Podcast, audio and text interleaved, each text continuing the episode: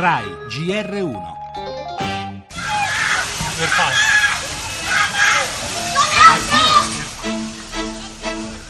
Me la sono vista brutta, sono stato fortunato eh, che ero uno dei primi che è salito su per le scale per uscire. Si può dire che la bomba mi ha preso da dietro, mi sono salvato anche perché avevo lo zaino che mi ha protetto. Diciamo che mi sono bruciato solo le mani.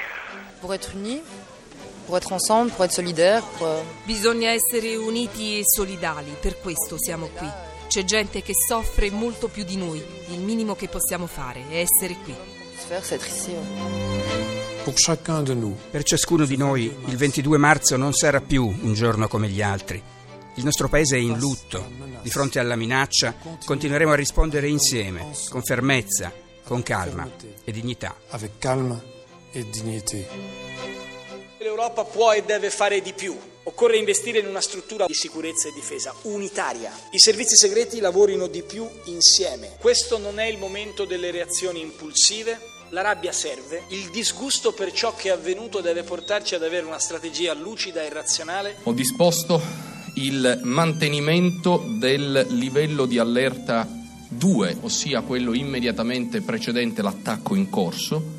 Belgio mostra delle falle che sono maggiori di quelle di ogni altro paese, però alcune delle dinamiche che vediamo lì le possiamo vedere in qualsiasi paese europeo. Il problema della radicalizzazione è un fattore comune di tutte le società aperte. È chiaro che la debolezza del sistema Europa, del sistema Occidente, Tra il sottovalutare un pericolo che riguarda tutti, come appena ricordato il presidente del Copasir Stucchi, e vivere nel terrore perenne, deve pur esserci una terza via. E questa è la speranza alla quale si aggrappa ciascuno di noi, mentre in queste ore torniamo a fare conti con quel senso profondo di smarrimento e di angoscia, cercando poi, invano, di rispondere ad un'unica cruciale domanda: come reagire come difendersi dalla spregevole violenza fondamentalista. Calma e dignità è l'appello del re belga Filippo, il suo raro intervento televisivo dà un'ulteriore idea dell'eccezionale gravità della situazione. Tra le reazioni di testa e di pancia le parole dei leader europei sembrano però ripercorrere quel triste copione già sentito dopo Charlie Hebdo o dopo il Bataclan, frasi certo ragionevoli ma che non ci rassicurano fino in fondo. Nel nostro paese, annuncia Alfano, l'allerta resta quasi massima, mentre Renzi invoca maggiore collaborazione tra tutte le forze di intelligence. Di sicuro questo è un punto di partenza.